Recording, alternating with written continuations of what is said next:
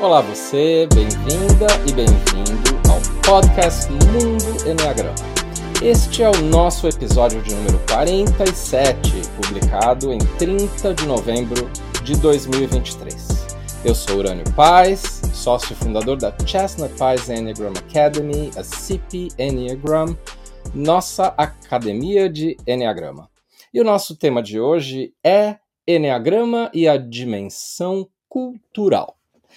Eu tenho aplicado o Enneagrama em muitas diferentes partes né, do mundo e no Brasil, quando eu morava aí, eu trabalhei praticamente, assim, não em todos, mas numa grande parte dos estados brasileiros. Além disso, na América Latina, enfim. E é, sempre me interessei muito pela questão cultural. No passado eu fiz até alguns cursos a respeito disso.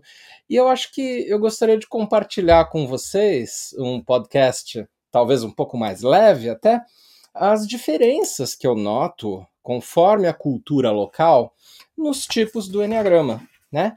É, gost... acho que tem algumas histórias para contar e acho que isso pode servir de um bom aprendizado aqui para nós, observação, inclusive para a gente não estereotipar, não achar que as pessoas de um determinado tipo sempre têm aquele jeito específico. Hum, não é bem assim, sabe? É, acho que mudam alguns comportamentos que a gente acha que são típicos. E eu vou certamente aqui me lembrar de várias histórias para falar com vocês. Vou ter que escolher algumas, na verdade, porque são muitas. É um tema que eu gosto, né? Então, primeiro eu queria dizer que essa dimensão cultural é como se fosse uma camada que existe assim, né? Um, um, filtro que existe acima da estrutura da psique, a estrutura da personalidade.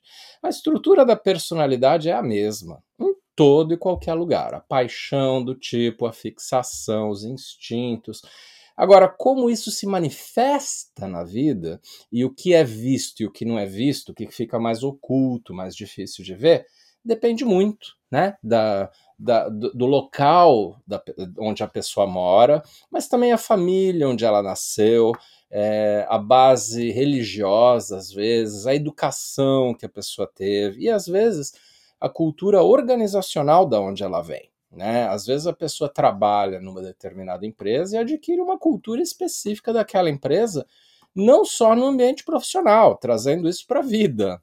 Né? É, então, é, ou por exemplo, alguém que é, é, serviu o exército por muito tempo, essa pessoa traz uma bagagem cultural específica que vai servir de um.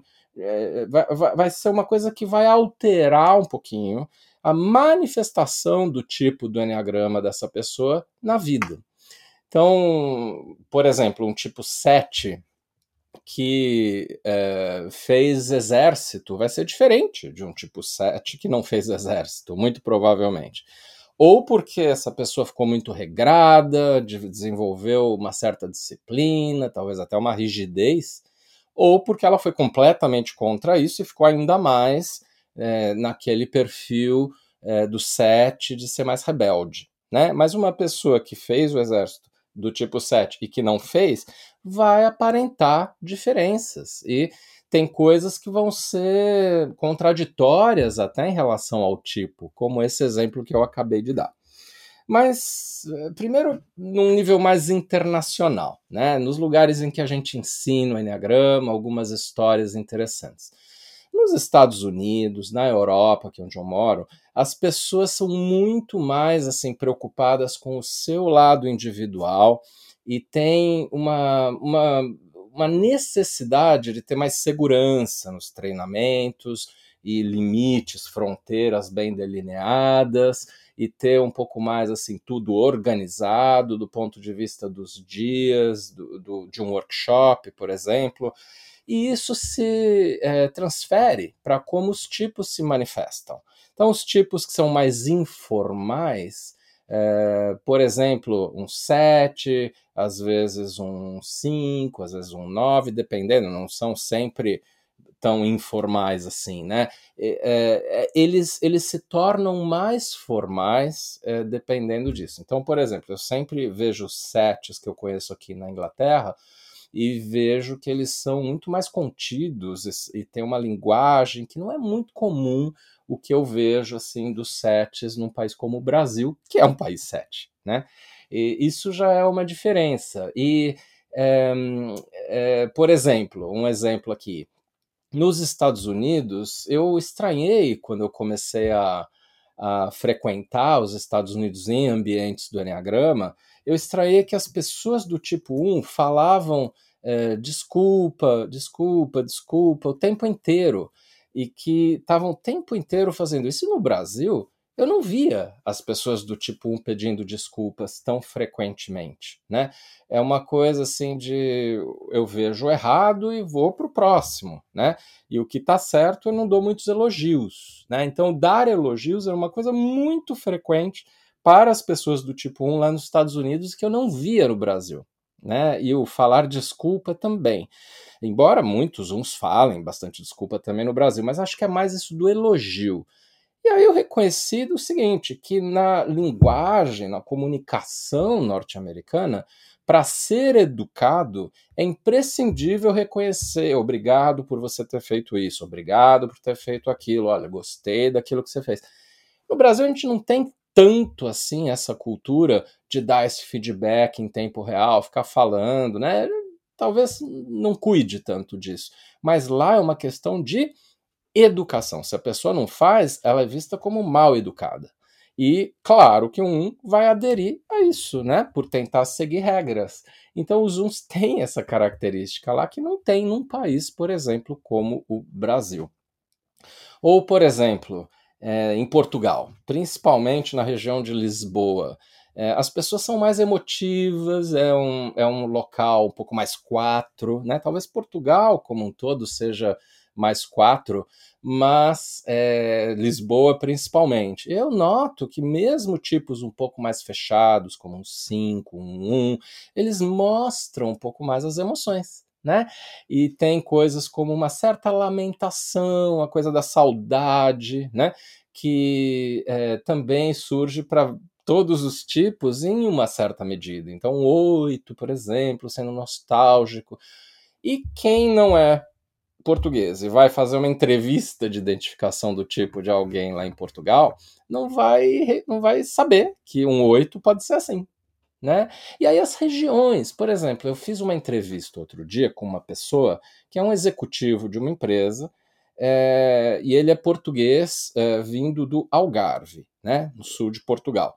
E ele, é, ele tem, ele tinha uma uma característica ao falar, né, com a gente, que ele parecia muito calmo, muito tranquilo e alguém que não é enérgico. E ele é um português trabalhando na Alemanha, tá? um executivo de uma grande empresa alemã. E, e aí é, eu, na entrevista, identifiquei que ele era oito, mas havia dúvidas entre as pessoas que estavam ouvindo a entrevista, que era uma entrevista demonstrativa de um dos nossos workshops profissionais, é, e daí ficou explicado no final que ele era mesmo oito, ele se reconheceu muito, mas vindo do Algarve, que é um pouco, depois falei com uma pessoa de Portugal, é um pouco mais nove, vamos dizer assim, dentro do, de Portugal, que é quatro, ele não é, ele é um pouco mais de evitar conflitos. E tem um, uma característica daquela cultura organizacional daquela empresa onde ele trabalha. E também ele teve que aprender muito a não ser tão explosivo como o oito, porque o oito não era tão aceito na cultura organizacional dele. Então veja como tudo fica um pouco camuflado, né? Mas por isso, gente, a gente tem que sempre observar não o comportamento final, e sim a motivação por detrás do comportamento, porque aí sim a gente vai chegar na identificação correta do tipo. E veja que o que define ser oito não é aquelas coisas menores que a gente vê o oito fazendo, é se tem lá o excesso, a luxúria, que é a paixão, o padrão da vingança, que é a fixação, mas às vezes não visível né? E, e, a gente não pode estereotipar falando assim, ah, o 8 é sempre muito assertivo, briguento ou qualquer coisa que o valha, né? Acho que é, um pouco desse episódio que eu decidi fazer é para compartilhar essas lições que eu aprendi ao longo do tempo e algumas vezes errando, né? Porque eu não levei em conta essa dimensão cultural. É, também posso citar um caso que eu achei muito interessante, que é, na Ásia, quando a gente vai ensinar, por exemplo, na China, hoje em dia todo mundo quer ser três na China. E aí a gente acaba descobrindo que metade do grupo que se identifica com o 3 não é 3.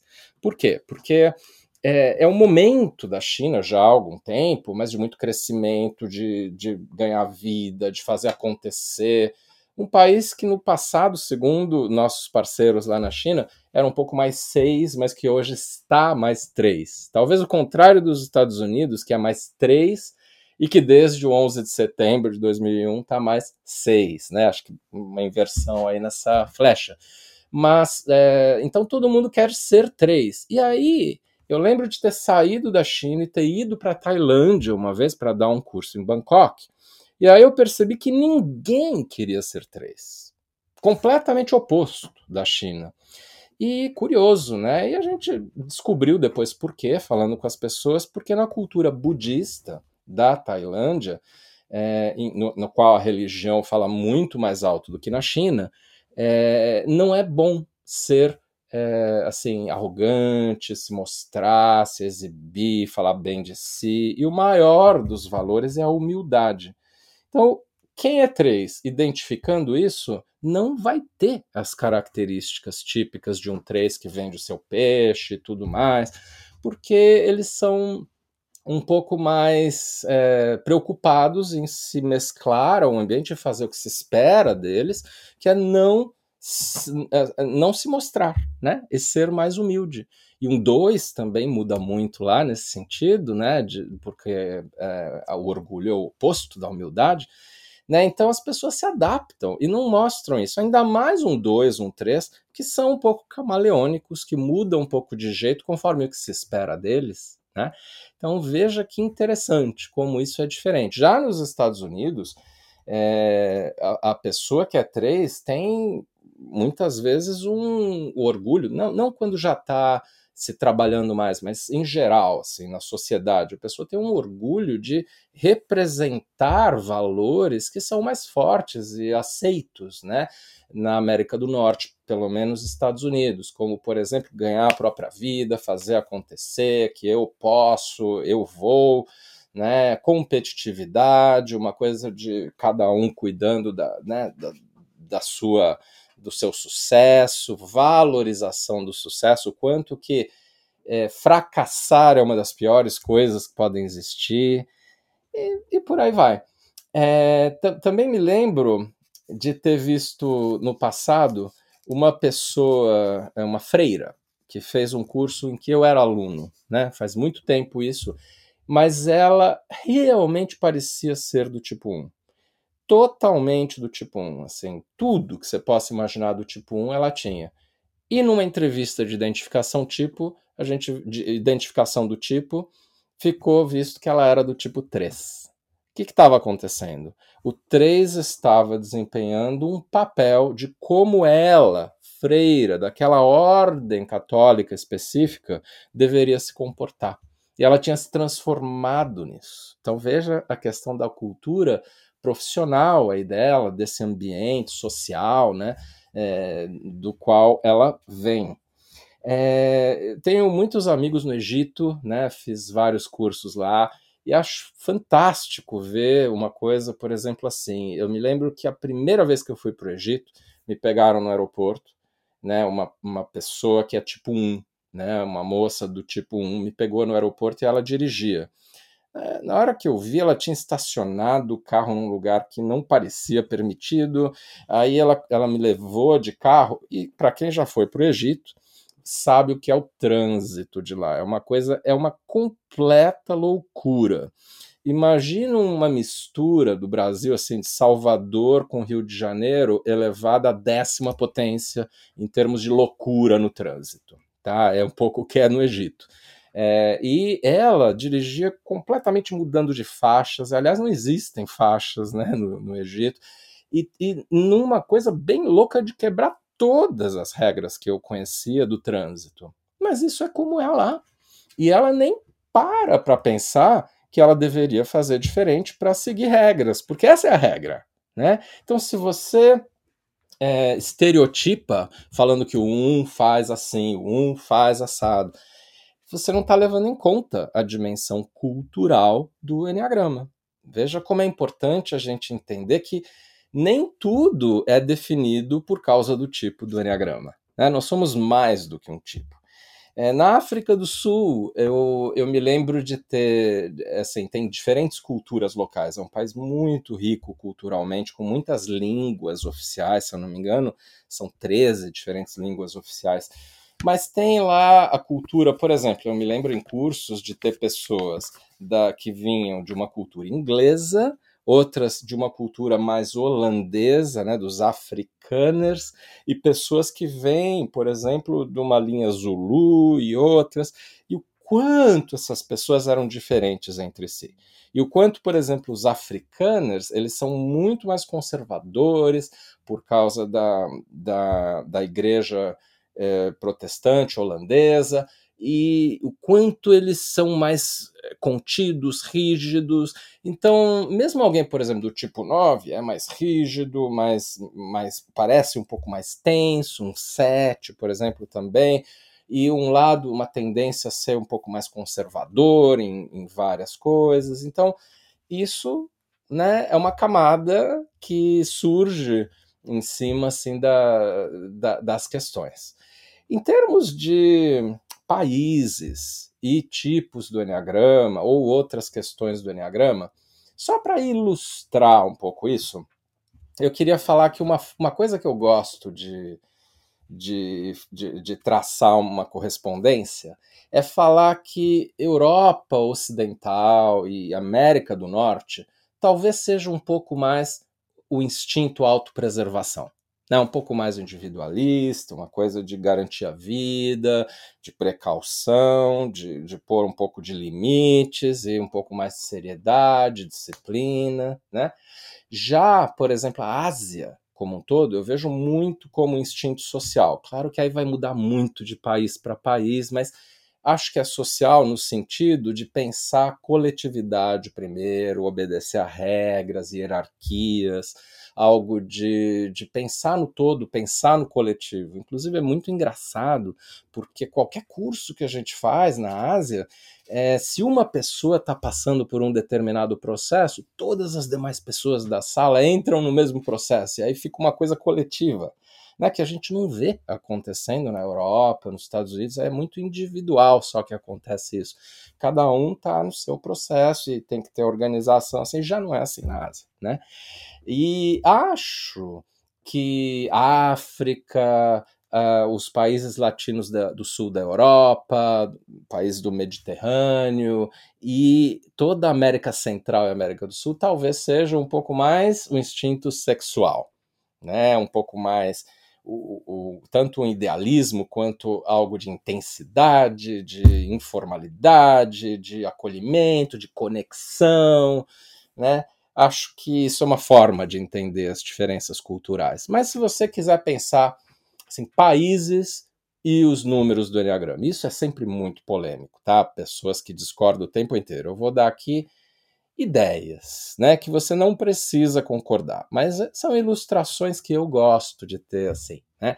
Então, para o tipo 8, eu penso, é, por exemplo, em Israel, como uma nação que eu acho que é um pouco mais assim baseada no ponto 8 e talvez, ao meu ver, a Espanha como um todo. Embora a Espanha seja quase que várias nações dentro de um país, né? Então, é, por exemplo, os Países Bascos são o oito dentro da Espanha. Para mim, a Catalunha é mais seis e por aí vai, um pouco mais sete, talvez a Andaluzia, região de Madrid, talvez um pouquinho mais um, pelo menos Castilha, né? Assim, talvez, talvez. Então, é, mas eu acho que a Espanha também é oito. Já países nove, né? Além de Índia, que acho que é um grande exemplo, né? De paz, amor, não se preocupar, deixar para lá. É, um, talvez países como Suíça, é, Uruguai, que são países mediadores, que não criam tanto conflito, né? Acho que tem essa característica de serem países mais neutros, né, inclusive na geopolítica internacional, e gosto muito do exemplo do México. Acho que o México tem essa cultura, né, nove. Então você vê, inclusive, por exemplo, tipo 1 no México, não é uma pessoa que aparenta muita rigidez. Uma pessoa do, do, instinto social reprimido no México, ainda assim vai ser muito voltada aos outros, porque é da cultura. Né? É, agora, o tipo 1, né, o ponto 1 aqui na cultura, talvez, eu falei da Suíça, mas eu não concordo que é 9 não, acho que é mais um, né, a Suíça. Além disso, a precisão e tudo mais. Além disso, Japão, né? Uma, um, pouco, por exemplo, Singapura, um país de muitas regras, de muita disciplina para que as coisas funcionem, né? E, e acho que é, é um pouco por aí. É, e fica a ideia aqui dos uruguaios, talvez um pouco mais um também, né? É, o 9 aqui sendo um pouco mais México, vamos falar assim, dos países latino-americanos, né? É, também é, acho que a gente pode falar do tipo 2 como Itália, né? Minha percepção. Tenho um amigo italiano que concorda com isso, outra amiga que não concorda. Ao meu ver, é muito assim: eu sou italiano, eu tenho orgulho disso, e é muito a coisa da conexão, do flerte, de estar tá sempre é, seduzindo, né? E a elegância, a moda, né? Um pouco assim, Milão, né? Mas ó, também as diferentes regiões têm diferentes perfis, talvez, por exemplo, Nápoles um pouco mais 7, né? E por aí vai. É, tipo 3, acho que Estados Unidos é o melhor dos exemplos, né? Com a cultura mais de base, original, americana, e mas poderia falar, por exemplo, acho que Coreia, dentro da Coreia, assim, dentro da Ásia, talvez um pouco mais 3, né? Um pouco do, da produtividade, do ganhar diferenciais e trabalhar duro e tudo mais. Tipo 4, a Argentina. Para mim, Argentina, assim, uma coisa, principalmente o 4 sexual, assim, intenso, forte, um pouco polêmico, controverso.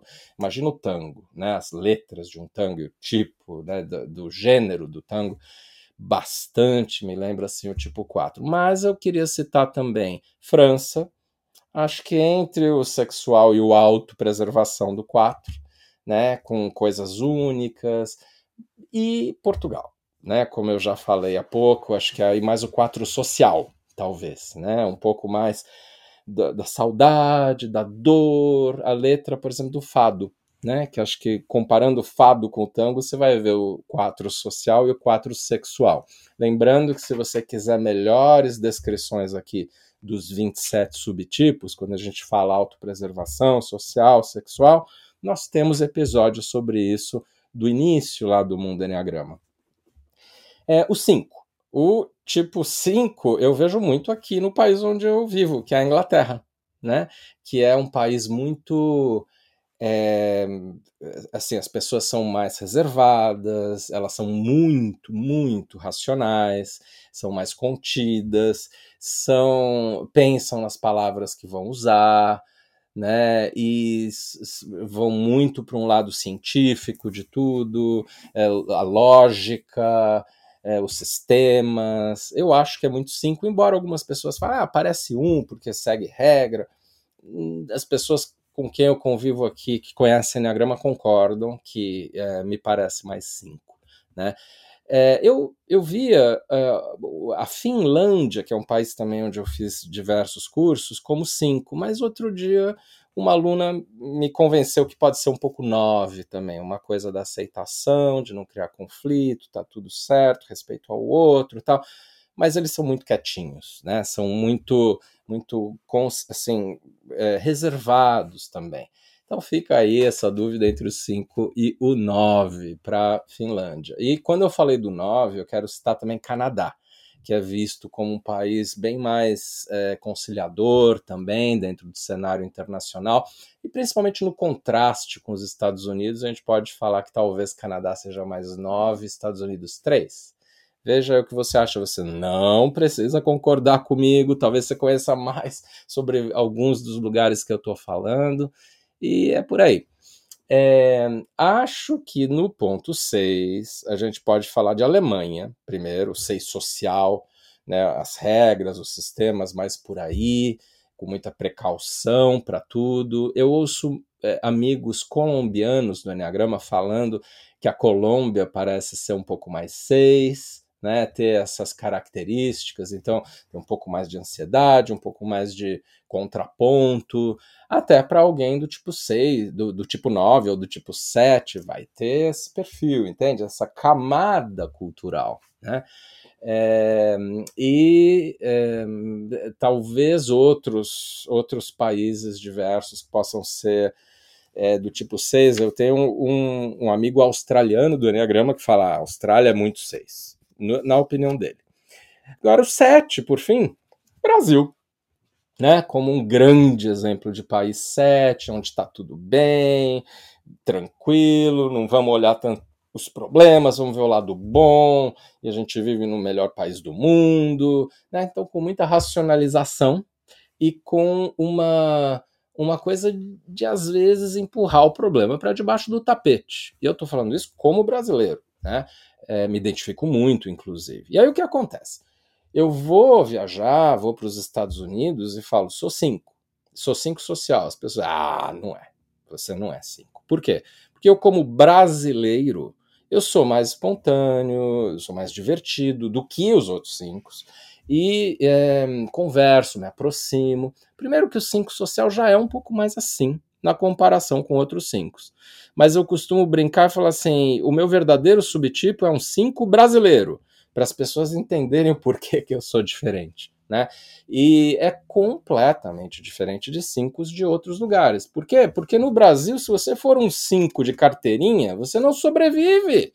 Né? Todo mundo fica de alguma forma é, brincando com você, querendo te tirar lá do seu espaço né? E é tudo muito coletivo, muito informal, muito de surpresas. Então, é, o Brasil me parece um país sete, mas eu também poderia citar é, é, Egito, que eu, que eu citei antes, como um país sete do meu ponto de vista. E acho que um sete muito autopreservação reprimido, como o Brasil, só que acho que é um pouco mais uh, um sete social, talvez o Egito, enquanto o Brasil é mais um sete sexual, vamos dizer assim, né? É, lembrando que esses conceitos dos subtipos são muito específicos, então, para entender o que é o set sexual, vai lá atrás no episódio sobre os subtipos, no qual eu entrevistei a Bi, que deu uma boa aula de subtipos aqui para gente no Mundo Enneagrama. E alguns falam da Irlanda, embora alguns falem que pode ser um pouco mais 4, a Irlanda, e não 7, mas outros falam que é 7. E, é, enfim, acho que são alguns exemplos. E aí, só para os brasileiros que estão me ouvindo, acho que a gente pode pensar as diferentes culturas, até para entender as pessoas um pouco melhor, conforme os estados né, da nação. E pelo menos alguns aqui, acho que eu vou dar uma, dar uma opinião. Acho que o 8 no Brasil talvez seja um pouco o Rio Grande do Sul. Né? Uma coisa mais frontal, mais briguenta. Alguns falam, não, acho que é um 4, 4 sexual, então fica entre esses dois.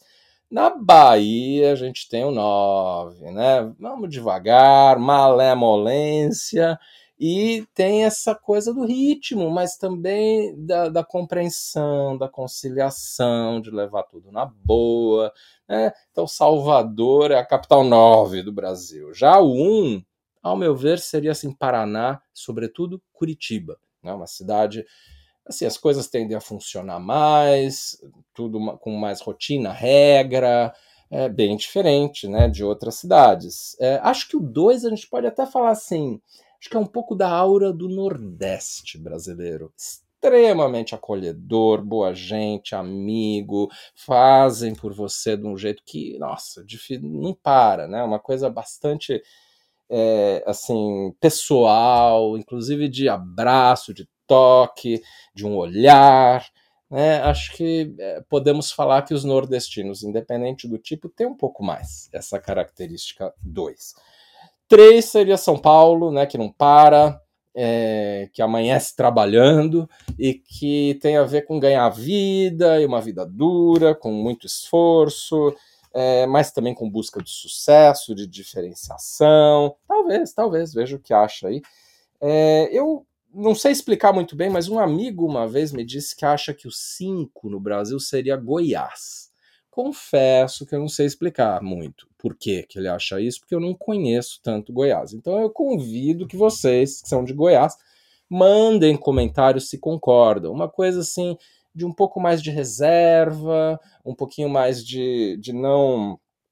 É, de não ter um, uh, uma assim, tanta abertura, é, pessoas morando afastadas, fazendas, inclusive, né? Eu pulei o 4 e eu não sei qual é o 4 no Brasil.